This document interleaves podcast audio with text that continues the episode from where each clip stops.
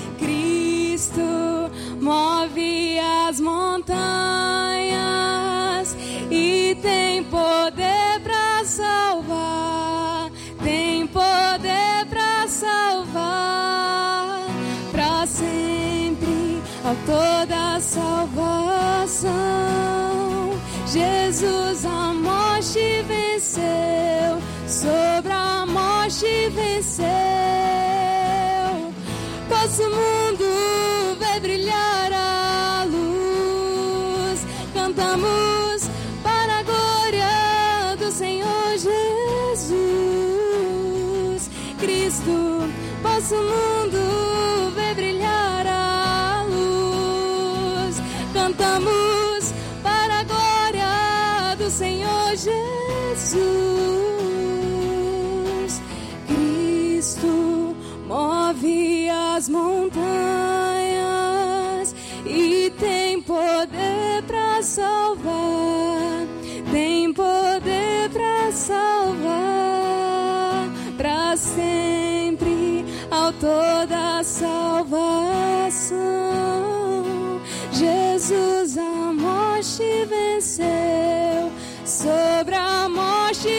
aconteceu. Cristo move as montanhas e tem poder para salvar. Tem poder para salvar para sempre ao toda salvação. Jesus a morte venceu, sobre a morte venceu. Quero agradecer ao grupo de louvor por entoar cânticos é, ao nosso Senhor Jesus Cristo, a brilhantar mais essa noite. Quero convidar o querido e amado pastor Egberto para que possa trazer a leitura, a palavra para encher nossos corações, sabedoria divinas. Deus abençoe todos nós. Muito obrigado, irmão Aureliano, e aos irmãos do Ministério de Louvor por nos conduzirem neste momento maravilhoso de culto. Boa noite a todos. Saúde a todos com a graça, com a paz do Senhor Jesus Cristo. Amém. Bom, estávamos reunidos no nome de Jesus Cristo. Foi por causa da sua morte lá na cruz e ele ter nos alcançado com a sua graça que nós estamos aqui. Então, você que está conosco aqui, muito bem, seja muito bem-vindo. E você também que está conosco a partir de casa, seja pela internet ou pelas ondas da Rádio Ceará, que Deus esteja abençoando muito sua vida. Hoje, pela manhã, eu estive na escola dominical falando um pouco sobre a expansão do reino e a oposição que os cristãos desde o primeiro século sofrem. Mas também eu pude falar um pouco sobre o um pouco de como está, às vezes, o cristianismo, como os, os cristãos muitas vezes têm vivido de uma maneira muito, muito contrária ao que Deus quer dos seus filhos e dos seus servos. Isso mancha ah, ah, o Evangelho. Isso não glorifica a Deus. Então eu penso que o cristão ele deve ser alguém que mostra Cristo nas suas atitudes. Então, sobre isso que eu queria falar nessa noite, sobre mostrando Cristo através do nosso viver. E é um texto que eu gosto muito, sempre ele fala ao meu coração. E eu queria que você abrisse comigo nesta noite em Colossenses, no capítulo 3, na epístola de Paulo aos Colossenses, no capítulo 3. Convido você a ficar de pé, vamos juntos fazer essa leitura da palavra do Senhor. Se você não trouxe sua Bíblia, você pode compartilhar e você que trouxe, compartilhe com a pessoa do lado. Colossenses capítulo 3, nós vamos ler dos versículos 12 até o 17. Diz assim: Revesti-vos, pois, como eleitos de Deus, santos e amados, de ternos afetos de misericórdia, de bondade, de humildade, de mansidão, de longanimidade. Suportai-vos uns aos outros, perdoai-vos mutuamente, caso alguém tenha motivo de queixa contra outra. Assim como o Senhor vos perdoou, assim também perdoai vós. Acima de tudo isto, porém, esteja o amor, que é o vínculo da perfeição. Seja a paz de Cristo o árbitro em vosso coração, a qual também foste chamados em um só corpo, e sedes agradecidos. Habite ricamente em vós a palavra de Cristo. Instruí-vos e aconselhai-vos mutuamente em toda sabedoria, louvando a Deus com salmos e hinos e cânticos espirituais, com gratidão em vosso coração e tudo o que fizerdes, seja em palavra, seja em ação, fazei em nome do Senhor Jesus, dando por ele graças a Deus Pai. Vamos orar?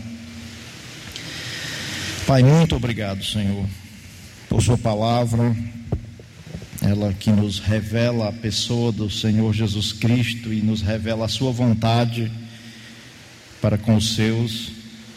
Senhor, que o Senhor, nesta noite, esteja falando a corações por sua misericórdia e graça, Senhor. Pai, em nome de Jesus, eu lhe peço que o Senhor esteja usando a mim como instrumento em Suas mãos na transmissão da Sua palavra, de maneira que ela cumpra o propósito que lhe apraz e que o Senhor seja glorificado nesta noite por meio da exposição dela. Fale conosco, Senhor. É o que eu lhe peço, em nome de Jesus. Amém. E amém. Pode sentar. Paulo ele escreve essa carta estando preso em Roma. É uma das conhecidas cartas da prisão. Paulo está aguardando julgamento por parte do imperador. E lá nessa prisão em Roma, ele recebe a visita de Epáfras. Epáfras é alguém que muito provavelmente ele se converteu durante a estada de Paulo em Éfeso. E Éfeso é a capital da província da Ásia, onde a partir de Éfeso o evangelho se espalha por toda aquela região.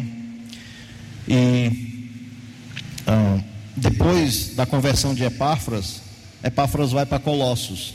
Lá ele prega o evangelho, qual ele ouviu e creu, por meio do apóstolo Paulo, ele ouviu e ele creu nesse evangelho. E ele vai para Colossos para anunciar o evangelho, o evangelho da graça de Deus que há na pessoa de Cristo Jesus, ali em Colossos. E lá se estabelece uma igreja. E algum tempo depois, dentro daquela igreja, começa a adentrar uns falsos mestres, uns falsos profetas trazendo um evangelho diferente do que Epáfras ouviu do apóstolo Paulo. E a doutrina que aqueles falsos mestres estavam introduzindo dentro da igreja era meio que uma miscelânea de crenças que acrescia ao cristianismo uh, coisas como uh, misticismo, como gnosticismo, judaísmo, dualismo, era um monte de ismo que fazia com que ah, eles trouxessem uma revelação que Deus tinha dado especificamente a ele, que não havia dado a Paulo, e eles agora achavam que ele tinha achado o conhecimento que gerava o relacionamento com Deus, e mas cheio dessas crenças, cheios desse sincretismo. Isso ficou conhecido como heresia de Colossos, porque se o gnosticismo afetava uma, uma área, uma região, a igreja de Cristo, se a região da Galácia estava sendo afetada por uma volta ao judaísmo, aqui não, era essa mistura de crenças, essa mistura de acréscimos ao evangelho da graça de Deus em Cristo Jesus. Por isso Epáfras, Epáfras ele se sente numa situação onde ele decide ir a Roma e conversar com Paulo, e a situação é mais ou menos essa. Ele diz: Paulo, chegou esse povo aí com essas crenças dentro da igreja e está sendo difícil.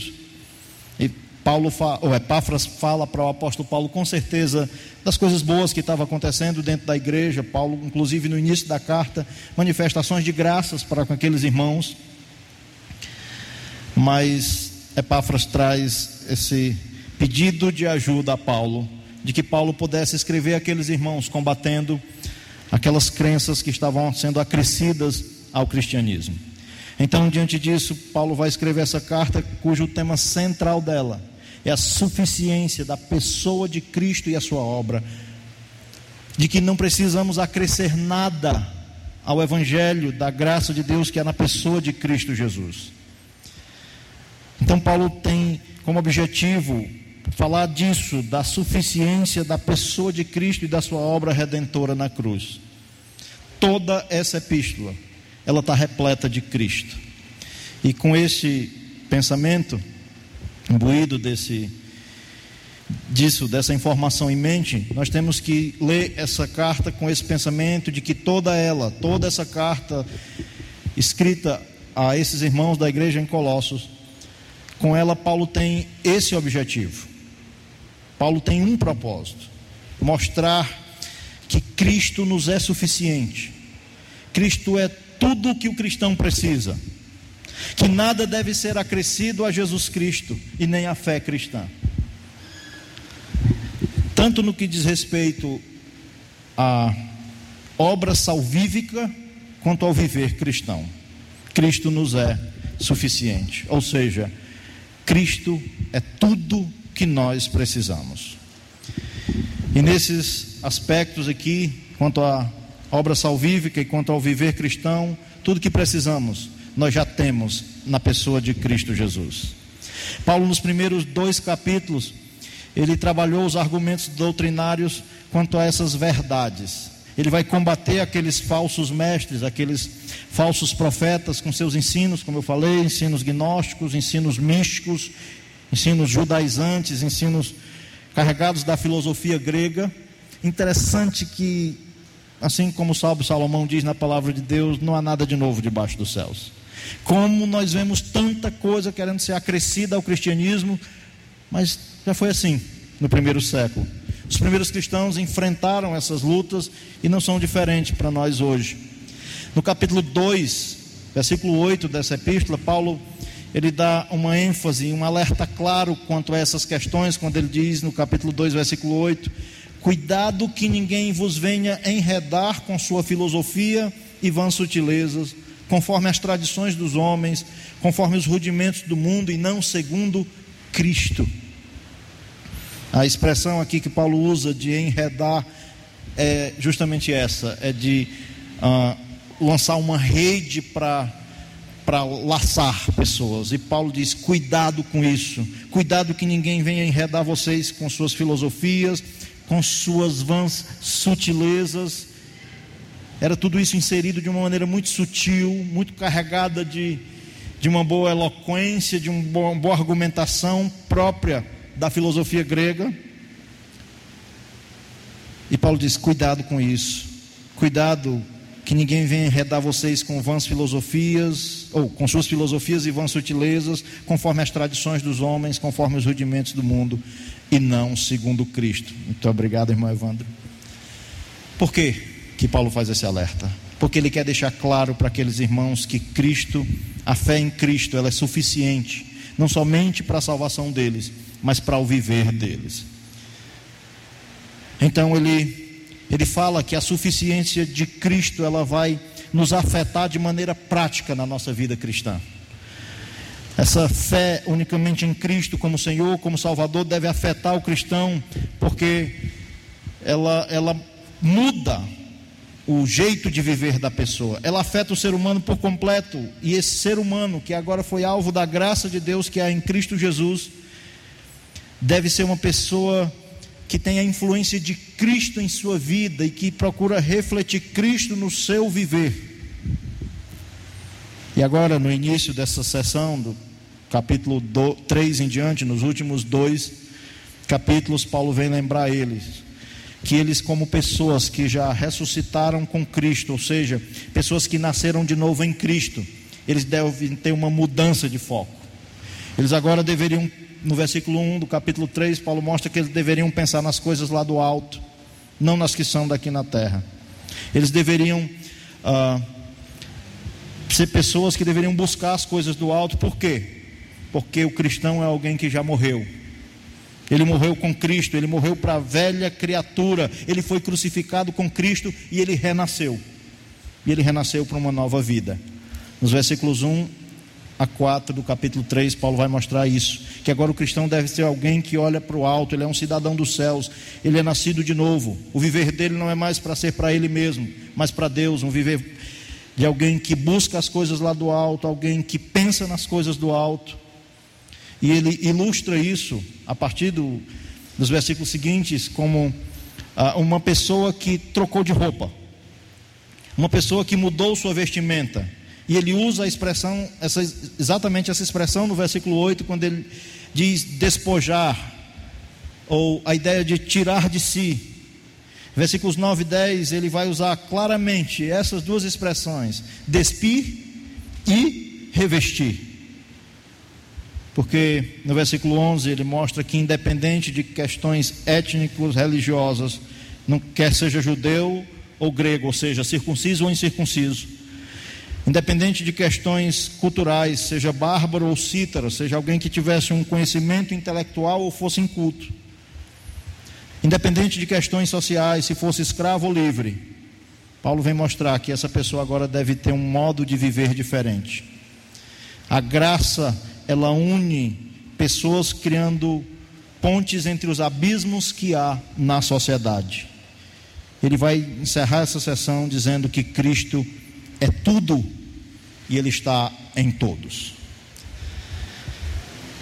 Então, diante de pessoas que foram reconciliadas com Deus por meio de Cristo, como Paulo havia falado, pessoas que agora têm Cristo nelas, diante dessa realidade do que Deus fez por nós por meio de Cristo, Paulo vem mostrar que Deus requer dos seus um modo de viver diferente.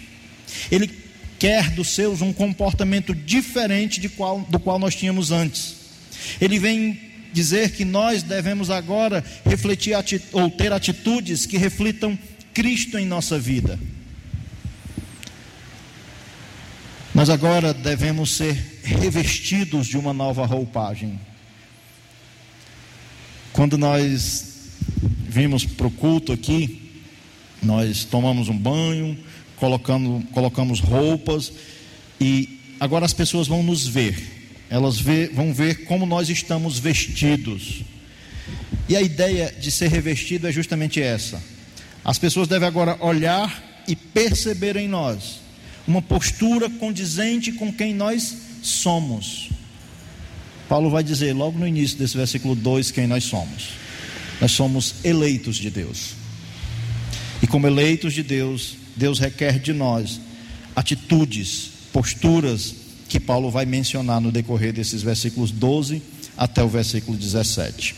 Então, que atitudes são provenientes de um coração transformado, de um coração alcançado pela graça de Deus que há em Cristo? É isso que nós vamos estar vendo aqui. Porque nós devemos ser pessoas que devemos possuir uh, atitudes diferentes tanto dos demais quanto as atitudes que nós tínhamos antes. Ah, eu Ontem nós fomos uh, lavar uma casa para a qual nós estamos nos mudando. Alguns irmãos foram nos ajudar lá. E o que é que leva, pastor? Leva vassoura. E foi vassoura lá de casa, outro irmão levou vassoura, uma irmã levou vassoura, irmãos levaram vassoura, e de repente era uma mistura de vassouras. E termina cada um, sai com sua vassoura, mas algumas vassouras parece que saíram assim trocadas, e aí acabou que eu estou com a vassoura de alguém lá em casa. Mas uma coisa que eu, é importante e eu perguntei hoje para um determinado irmão: qual a característica da sua vassoura? Está entendendo? Porque a vassoura, o qual eu estava procurando, eu detalhei algumas características que ela possuíam. Foi através dessas características que dava para diferenciar quem era o proprietário daquela vassoura.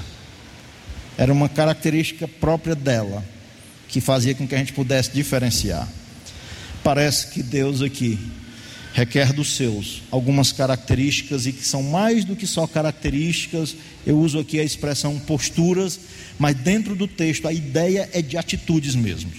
E a pergunta para o texto é: quais são essas atitudes que mostram que nós fomos realmente pessoas alcançadas pela graça de Cristo? Primeira atitude que Paulo vem nos mostrar é a atitude de ter um coração misericordioso.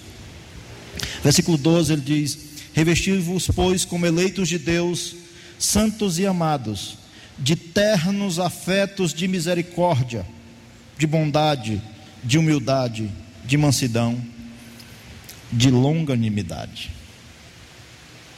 Revesti-vos, e a ideia volta a ser essa: de que agora o cristão deve ser alguém que deve ser revestido, tomar uma roupagem que expresse agora alguém que de fato é o que o, apóstolo Paulo descreve que aqueles irmãos eram e que alguém que creu em Cristo é. Ele diz: revesti-vos como eleitos de Deus, santos e amados.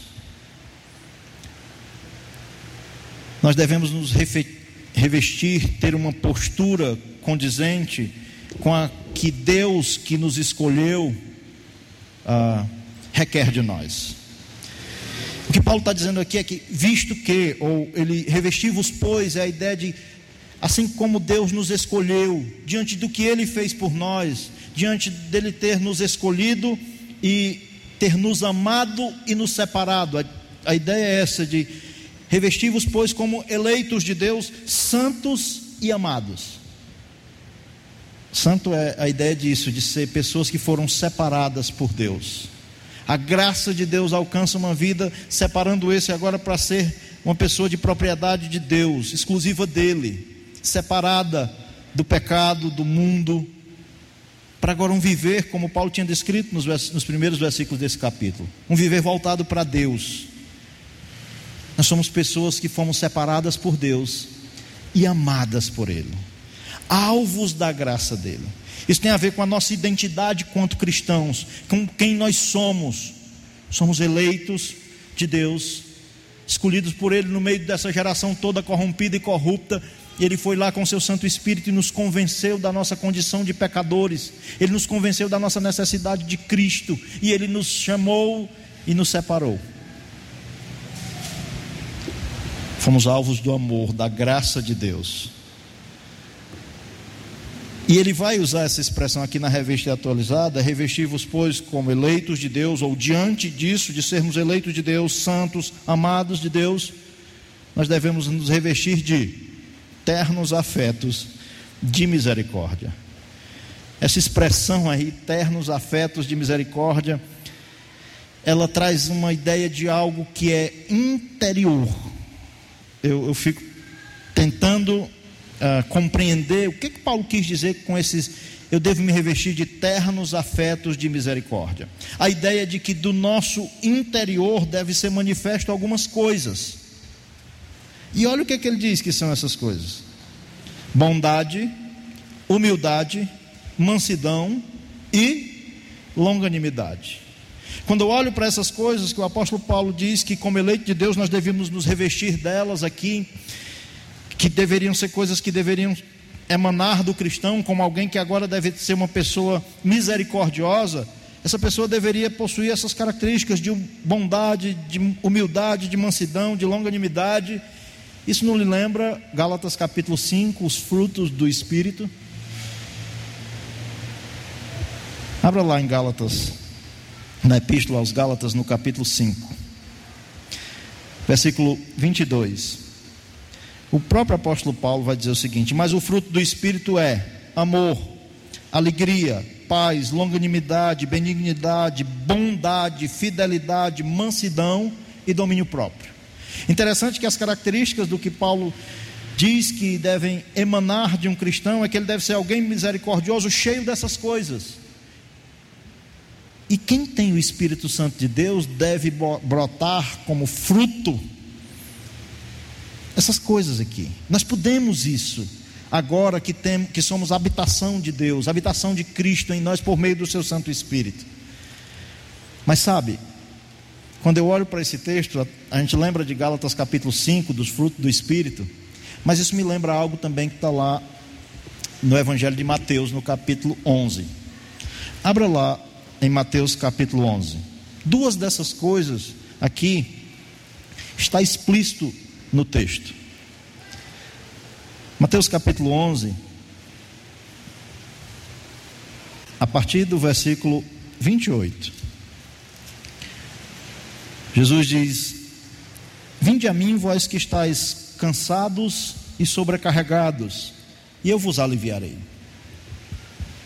Tomai sobre vós o meu jugo e aprendei de mim, porque sou manso e humilde de coração e achareis descanso para a vossa alma, porque o meu jugo é suave e o meu fardo é leve. Jesus diz que aqueles que estivessem cansados, sobrecarregados, deveriam ir a Ele, e Ele promete que Ele traz alívio, e Ele promete, ou diz aqui que deve haver uma troca de fardos, de trocar os nossos fardos pelo dele que é suave, que é leve.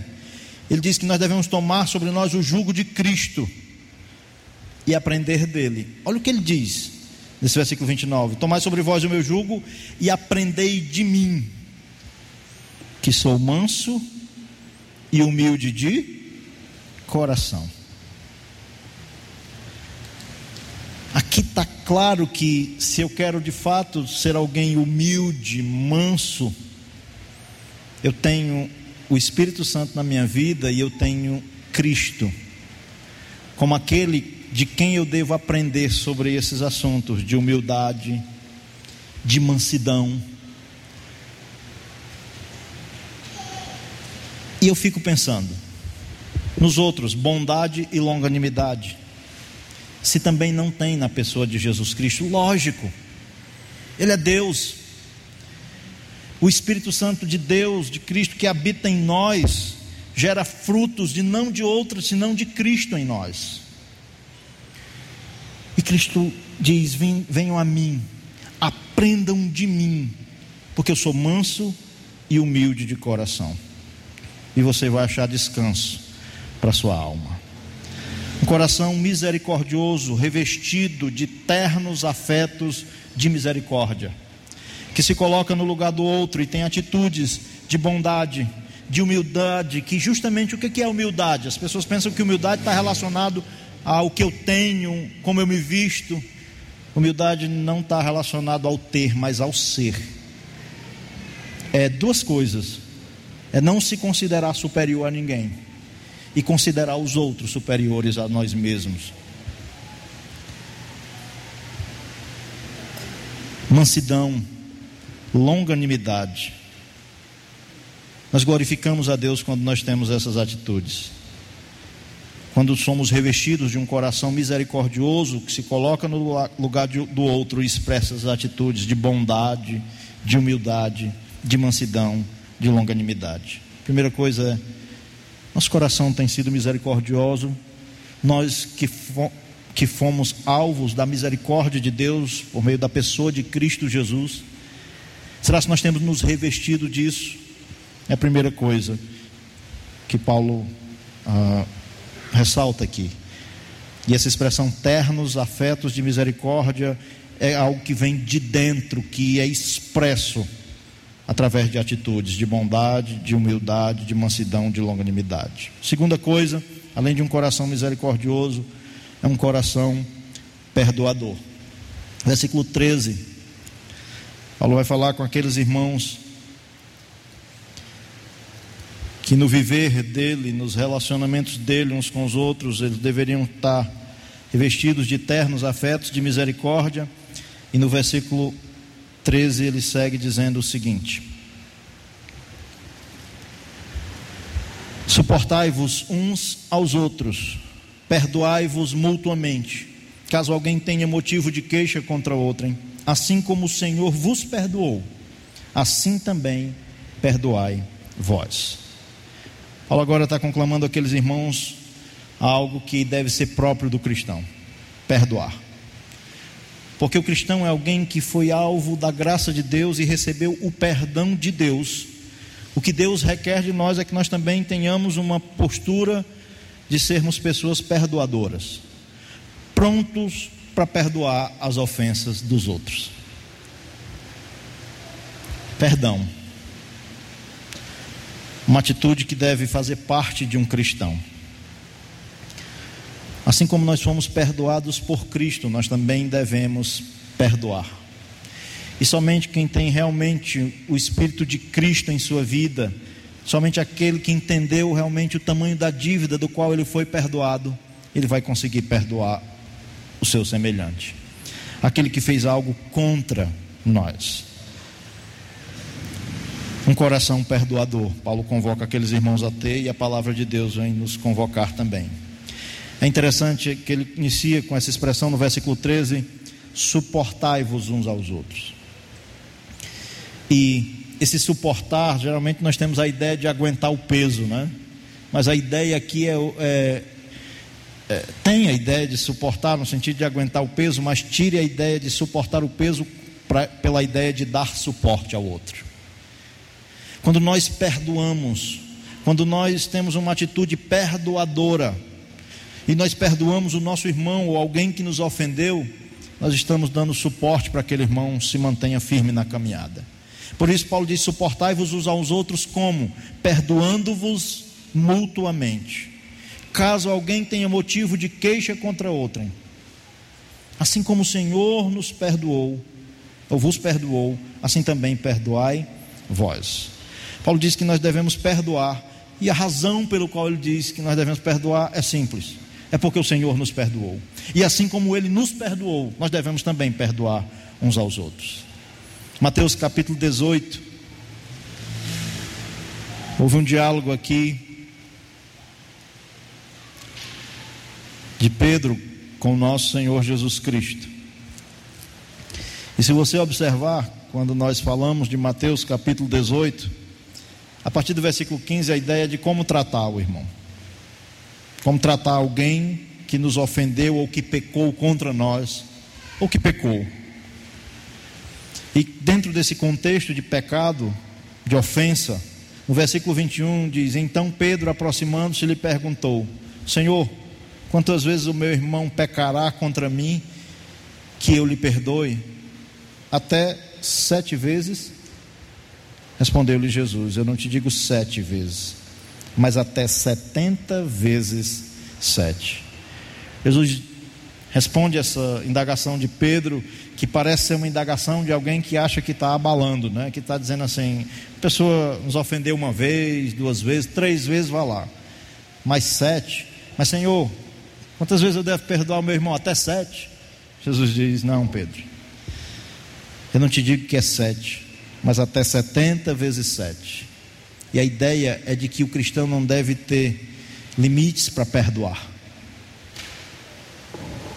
E ele conta em seguida uma parábola que vai falar justamente disso, que vai ilustrar justamente isso. O perdão que nós tivemos de Deus, o perdão de, uma dívida impagável que nós temos contra Deus, Ele nos perdoou. E quando nós não perdoamos o nosso irmão, parece que nós não entendemos o perdão que nós tivemos de Deus. Olha a parábola que Jesus conta, ele diz no versículo 23: Por isso o reino dos céus é semelhante a um homem que resolveu ajustar, aliás, O reino dos céus é semelhante a um rei que resolveu ajustar conta com seus servos e, passando a fazer-lhe, trouxe-lhe um que lhe devia dez mil talentos. Não tendo ele, porém, como que pagar, ordenou o Senhor que fosse vendido ele, a mulher e os filhos e tudo quanto possuía, e que a dívida fosse paga. Então o servo, prostrando-se reverente, rogou: "Se paciente comigo e tudo te pagarei. E o senhor daquele servo compadeceu-se, mandou-o embora e perdoou-lhe a dívida. Saindo, porém, aquele servo encontrou um dos seus conservos que lhe devia cem denários e agarrando-o, o sufocava, dizendo: Paga-me o que deves. Então seu conservo, caindo aos pés, lhe implorava: Se paciente comigo e te pagarei. Ele, entretanto, não quis. Antes, indo, o lançou na prisão até que saudasse a dívida. Vendo seus companheiros o que se havia passado, entristeceram-se muito e foram relatar ao seu senhor tudo o que acontecera. Então o seu senhor, chamando-lhe, disse: Servo malvado, perdoei aquela dívida toda porque me suplicaste. Não devias tu igualmente ah, compadecer-se do teu conservo, como também eu me compadeci de ti? Indignados, indignando-se o seu senhor o entregou aos verdugos até que lhe pagasse a dívida. Assim também meu Pai Celeste vos fará, se do íntimo não perdoar de cada um ao seu irmão. Uma ilustração, uma parábola clara, através de uma ilustração de alguém que tinha uma dívida impagável. Ele, se ele trabalhasse a vida dele toda para aquele senhor dele, ele não tinha como pagar aquela dívida. E ele encontrou um que tinha uma dívida pequena com ele. E ele não perdoou. É diante desse princípio de que o cristão deve ser alguém disposto a perdoar, que a palavra de Deus nos diz que nós também devemos perdoar uns aos outros. Assim como Deus em Cristo nos perdoou, nós também devemos perdoar uns aos outros. O cristão é alguém que deve possuir um coração perdoador porque Deus em Cristo nos perdoou. E assim como Ele nos perdoou de uma dívida que nós não tínhamos como pagar, nós também devemos perdoar aqueles que nos ofendem. Um coração misericordioso, um coração perdoador. Paulo segue no versículo 14, desafiando a eles a um coração amoroso. Capítulo 3, versículo 14 diz assim: Acima de tudo, porém, esteja o amor, que é o vínculo da perfeição. Acima de tudo isto, porém, esteja o amor, que é o vínculo da perfeição. Irmãos, Paulo lembra eles que eles deveriam perdoar uns aos outros, como também Deus em Cristo perdoou a eles e ele lembra eles que acima de tudo isto, porém devia estar o amor, e ele fala que o amor é o vínculo da perfeição, e a ideia aqui não é, não tem como tirar do contexto que é dentro dos relacionamentos. Porque o amor, ele de fato é um fator que harmoniza relacionamentos. Relacionamentos que estão com algum problema, pode observar está faltando esse fator, o amor, que é o vínculo da perfeição. E Paulo está desafiando aqueles irmãos que eles deveriam lembrar de que eles deveriam ser revestidos também do amor de Cristo na vida deles. Porque o cristão é alguém que realmente entendeu o verdadeiro amor. Na primeira epístola de João, ele fala um pouco sobre isso no capítulo 3. Vai lá para Primeira Epístola de João, no capítulo 3.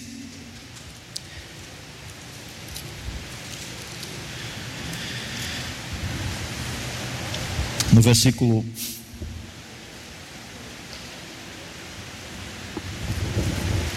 Primeira João Perdão, é capítulo 4, irmãos, versículo 16 diz o seguinte: E nós conhecemos e cremos no amor que Deus tem por nós. Deus é amor, e aquele que permanece no amor permanece em Deus e Deus nele. Nisto é em nós aperfeiçoado o amor, para que no dia do juízo mantenhamos a confiança, pois segundo Ele é, também nós o somos neste mundo. No amor não existe medo, antes o perfeito amor lança fora o medo. Ora, o medo produz tormento, logo aquele que teme não é aperfeiçoado no amor. Versículo 19 ele diz: Nós amamos porque ele nos amou primeiro. João aqui está afirmando que nós amamos, mas nós amamos e conhecemos o verdadeiro amor porque Deus nos amou primeiro e demonstrou o seu amor por meio do seu Filho Jesus Cristo. E diante disso, ele vai dizer no versículo 20: que se alguém disser amo a Deus e odiar seu irmão, é mentiroso. Pois aquele que não ama ao seu irmão a quem vê, não pode amar a Deus quem não vê. Ora, temos da parte dele este mandamento: que aquele que ama a Deus, ame também o seu irmão. Paulo vem lembrar aqueles irmãos do amor que é o vínculo da perfeição, é o, o elo harmonizador dos relacionamentos. E o cristão é alguém que, por ter Cristo em sua vida, por ter sido alvo do amor de Deus através de Cristo, ele é alguém que deve amar. E é o único que pode amar verdadeiramente. Inclusive, o Senhor Jesus Cristo disse para os seus discípulos, lá no Evangelho de João, no capítulo 13, versículo 35, que seria uma marca dos seguidores dele. Ele diz que era nisso que todos conheceriam que eles seriam discípulos dele. Era nisto, era em que eles tivessem amor uns para com os outros. Nós temos que entender que o amor deve permear o coração do cristão. E nos relacionamentos, devemos lembrar que nós podemos amar verdadeiramente, porque Deus em Cristo nos amou. Nós conhecemos o verdadeiro amor, porque nós conhecemos o amor de Deus, o amor sacrificial, o amor que é expresso, mesmo o outro sendo imperfeito, mesmo o outro sendo pecador. É o que o apóstolo Paulo diz lá em Romanos 5,8. Deus nos amou assim. Ele diz lá no capítulo 5, versículo 8 da carta aos Romanos que Deus prova o seu amor para conosco, pelo fato de ter Cristo morrido por nós, sendo nós ainda pecadores. É uma das marcas do cristão, deve ser o amor. Por isso, Paulo diz: acima de tudo isto, porém, esteja o amor, aquele que é o vínculo da perfeição, que gera harmonia nas relações entre as pessoas, inclusive entre os cristãos. Uma quarta coisa que nós vemos aqui, que é uma característica do que Paulo vem lembrar, é um coração que tem a paz de Cristo. Olha o que ele diz no versículo 15. Colossenses, capítulo 3, versículo 15. Volte para lá.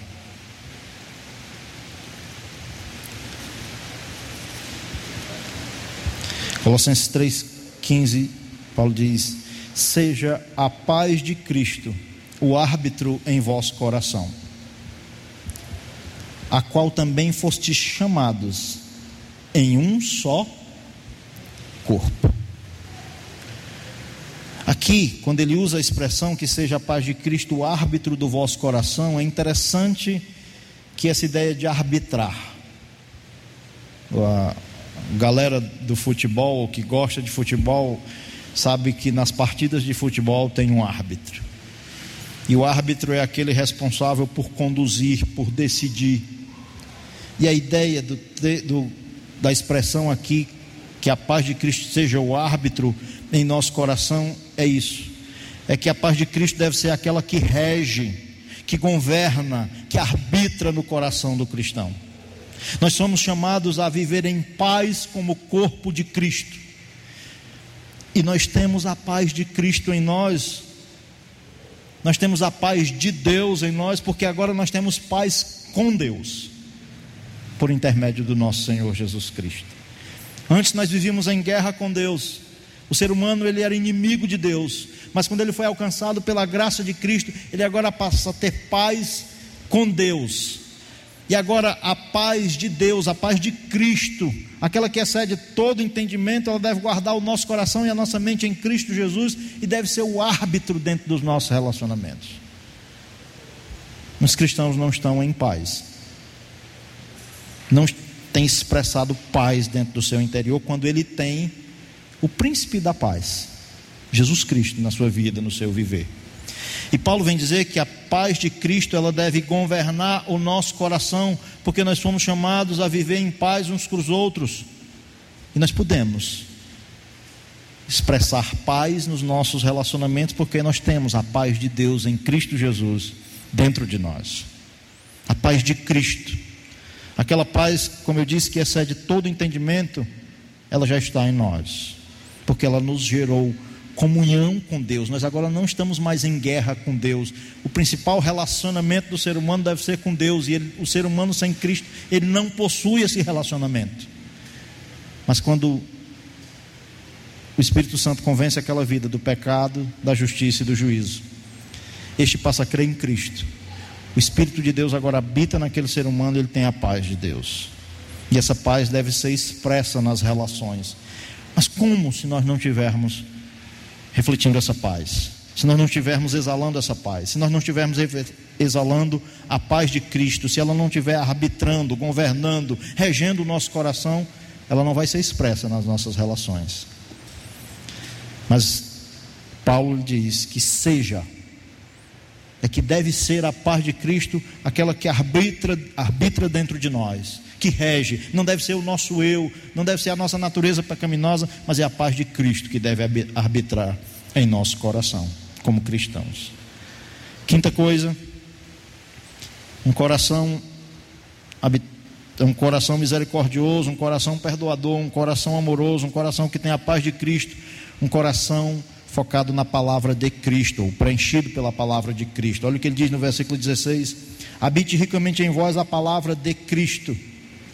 E aí ele vai dizer como é isso: é instruindo-vos e aconselhando-vos mutuamente em toda sabedoria, louvando a Deus com salmos, hinos e cânticos espirituais, com gratidão em nosso coração. Um coração cheio da palavra de Cristo. A palavra no Antigo Testamento ela já apontava para Cristo. Nos evangelhos ela é a presença de Cristo encarnado. E a mensagem de Cristo, ela possui uma riqueza que ela preenche a vida do crente. Os ensinamentos de Cristo e os ensinamentos sobre Cristo devem ser aqueles que preenchem o coração do cristão. Mas como nós temos negligenciado isso, muitas vezes? Estamos cheios de tanta coisa, menos da palavra de Cristo. Paulo diz que a palavra de Cristo deveria habitar ricamente, a ideia é essa de abundantemente, de uma riqueza presente em Cristo que deveria preencher a nossa vida. Só temos isso. Podemos ter isso preenchidos da palavra de Deus, como Jesus disse: "Aprendei de mim". Como é que nós aprendemos de Cristo? Toda a escritura, de Gênesis a Apocalipse, aponta para Cristo. Ele vem ser aquele que não somente é o Messias, o resgatador, o Salvador, mas ela aponta para Cristo e ele, como Paulo quer mostrar para aqueles cristãos em Colossos e a palavra de Deus mostra para nós, ele nos é suficiente. Deveria ser dele que nós deveríamos querer nos encher. E como nós podemos fazer isso? A palavra, tão negligenciada no meio cristão nós também muitas vezes estamos meio que querendo aquilo que estava adentrando lá na igreja em Colossos. Queremos nos preencher de misticismo, de um monte de crença que não tem nada a ver com cristianismo. Queremos uma nova filosofia de vida que venha nos animar, nos motivar. Paulo está dizendo que Cristo é suficiente e que eles deveriam entender que a palavra de Cristo, o Evangelho de Cristo, a pessoa de Cristo, os ensinamentos sobre Cristo e os ensinamentos de Cristo deveriam habitar ricamente naqueles irmãos, de maneira que quando eles fossem instruir uns aos outros, aconselhar uns aos outros, mutuamente, não fosse exalado outra coisa a não ser Cristo, porque Cristo é tudo que nós precisamos.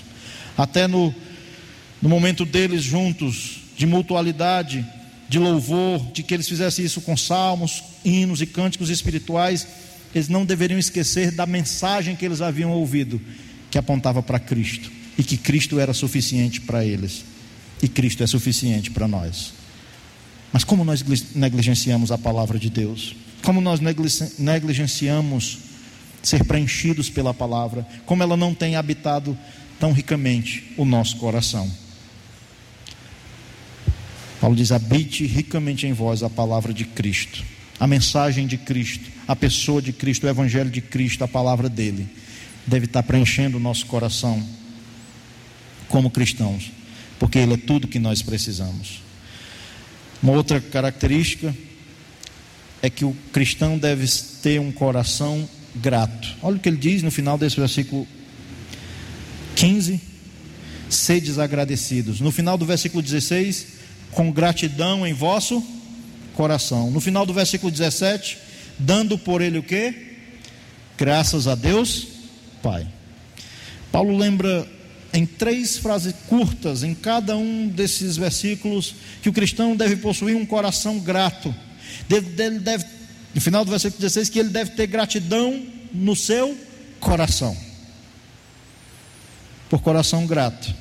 Entenda um coração que não é murmurador um coração que não vive reclamando. E como nós somos tendenciosos a reclamar. Como nós somos tendenciosos a murmurar. O povo de Israel, depois de Deus ter libertado ele da escravidão do Egito, ter conduzido ele suprindo de tudo no deserto, quantas vezes vemos aquele povo murmurando? Quantas vezes vemos aquele povo reclamando? E parece que isso ecoa tão fortemente no nosso coração, mesmo diante de tudo que Deus fez por nós em Cristo. Muitas vezes nós somos pegos reclamando de tantas coisas. Paulo vem lembrar aqueles irmãos que tudo que Deus havia feito por eles deveria fazer com que neles habitasse um coração grato, expressando gratidão a Deus, não somente por tudo que Ele fez por nós em Cristo, mas porque tudo que nós precisamos nós já temos em Cristo Jesus. O problema é que nós estamos muitas vezes buscando preenchimento com coisas que não preenchem. Quizá muitas vezes estamos querendo nos preencher a nossa velha natureza com pecado. Mas quando nosso coração está cheio de Cristo, e quando nós expressamos isso através de um coração grato pelo que Ele fez por nós, nos trazendo perdão, salvação, vida eterna, reconciliação com Deus, nós podemos ter um coração mais agradecidos ou um coração grato, que é uma outra marca que Paulo fala que um regenerado, alguém nascido de novo, alguém eleito de Deus deve possuir. E por fim, Paulo conclui esse raciocínio falando que nós devemos ter um coração cheio de Jesus Cristo porque ele diz que e tudo que fizerdes, seja em palavra, seja em ação, fazei-o em nome do Senhor Jesus, dando por ele graças a Deus Pai. Paulo diz que agora o que nós fizermos, qualquer coisa, tudo, e ele pega essa palavra aí, tudo, para finalizar tudo que ele tinha falado anteriormente, dizendo que tudo que nós fizermos, o nosso falar, ou as nossas ações deve, deveriam ser feitas em nome do Senhor Jesus. Quando um judeu fala sobre o nome, o nome está ligado à pessoa. Que Paulo está dizendo é que tudo que nós fizermos, nós deveríamos fazer em nome do Senhor Jesus, é que nós temos que entender que o cristão é alguém que está ligado a Cristo. E o viver dele deve ser um viver associado a Cristo, porque nós estamos unidos a Ele. Nós somos unidos a Cristo. Cristo está em nós. E um verdadeiro cristão deve lembrar de que tudo que ele fizer, seja nas palavras dele, seja nas ações dele, ele tem que lembrar que Cristo está nele. E que tudo que fizermos e tudo que falarmos deve estar ligado a Cristo e refletir a glória de Cristo e deve refletir Cristo. Essa é a ideia. Tudo que nós fizermos, em casa, no nosso relacionamento familiar, na igreja, no nosso relacionamento com nossos irmãos, no trabalho, no relacionamento com quem for, descrente, crente, quem for. Quando as pessoas olharem para nós, deve ver, deve ver em nós uma pessoa que está revestida como alguém que foi escolhido por Deus, como eleito de Deus, santo, separado, amado, alvo do amor de Deus. E essa pessoa, todas as ações dela, deve lembrar de, daquele que nos salvou, daquele que nos regenerou, daquele que nos perdoou e daquele que habita em nós por meio do seu Santo Espírito, Jesus Cristo. Nós devemos ter um agir em conformidade com o Cristo que cremos. Lembra que eu comecei falando sobre como as pessoas hoje olham e veem pessoas que se dizem cristãos e tem tanta história feia para contar, contar a respeito dos cristãos. Eu penso que muito disso é porque as pessoas não estão preocupadas em refletir Cristo nas suas ações. Mas se nós queremos glorificar a Deus, nós devemos lembrar de ter o cuidado no nosso testemunho, nas nossas atitudes, seja em casa, para os nossos filhos, para a nossa esposa, para o nosso cônjuge, ou no trabalho, ou na igreja, onde for, lembrar quem somos. Nós somos eleitos de Deus, nós somos santos, separados, somos amados por Deus. Ele derramou Sua graça sobre nossa vida através de Jesus Cristo. E o que Ele requer de nós é que sejamos pessoas misericordiosas, perdoadoras, amorosas, que tenham a paz de Cristo dentro do seu ser, que tenham um coração cheio da palavra, que tenham um coração grato, que tenham um coração cheio de Cristo. E olhando para nós, porque é muito fácil olhar para os outros e ver que tem muito disso lá fora. Mas será se não tem algo disso em nós? Será se não está faltando algumas dessas atitudes em nós? Que Deus nos ajude, por meio do Seu Espírito Santo, a podermos, como alguém que foi alvo da graça de Deus em Cristo, refletir, refletirmos Cristo no nosso relacionamento. Que as pessoas, ao olharem para nós, vejam em nós pessoas revestidas como eleitos de Deus, desses, dessas características, dessas posturas, dessas atitudes. Que Deus, por Sua graça, tenha nos falado ao nosso coração e ver enxergarmos aonde nós não estamos sendo misericordiosos, perdoadores, amorosos, onde não temos manifestado a paz do Cristo que está em nós, onde temos negligenciado a palavra, onde temos enchido nosso coração com tanta coisa, às vezes menos com a palavra de Deus, onde temos murmurado e não possuído um coração grato, onde temos muitas vezes tido um coração cheio de tantas coisas, menos de Cristo. Porque o cristão é alguém que tudo que fizer, seja em palavra, seja em ação, ele deve fazer em nome do Senhor Jesus. Ele deve lembrar de que Cristo está em nós e pedir a graça de Deus de agir em conformidade com o Cristo que nós cremos. Paulo começou falando sobre o porquê disso. Quando ele usa essa expressão revestivos, pois, era diante de tudo que Deus tinha feito por eles e diante de tudo que Deus fez por nós, por meio de Cristo. É isso que ele requer de nós. Mas talvez você não tenha nenhuma dessas características porque você não conhece ainda Cristo na sua vida. Talvez você ainda está separado de Deus, você ainda vive uma vida para você mesmo nos seus pecados, e você não conhece o amor de Deus, por isso você não consegue ser misericordioso, perdoador. Talvez o seu coração está cheio de mágoa, cheio de coisas contra outros, seu coração não é amoroso em casa, você não tem a paz de Cristo, você não, não é cheio da palavra, você não é grato porque você não tem Cristo. Mas quando você reconhece que é um pecador, quando você reconhece a sua condição e que o pecado lhe condena, quando o Espírito Santo convence você da sua necessidade de crer em Cristo, o Espírito Santo passa a habitar em você e você passa a possuir essas características de Cristo. Você passa a ter agora como poder manifestar Cristo em sua vida. Se você está separado de Deus, não conhece a Cristo, não crê em Cristo, não somente você não vai manifestar Cristo na sua vida, como você sofrerá condenação por seus pecados. Você sofrerá condenação eterna. Por isso, creia em Cristo. Entregue sua vida a Cristo. Creia que Cristo é suficiente para lhe trazer, por meio do seu sacrifício na cruz, perdão, salvação e vida eterna. E nada deve ser acrescido a Cristo. Se você já é um cristão, já creu em Cristo, Cristo nos é suficiente. O que nós devemos fazer é refletir Cristo, para que Deus seja glorificado através da vida dos cristãos. Uma ótima semana, você que esteve conosco pelo YouTube, Facebook, Deus abençoe sua semana. E também os que estiveram conosco a partir da Rádio Ceará. Deus abençoe a cada um.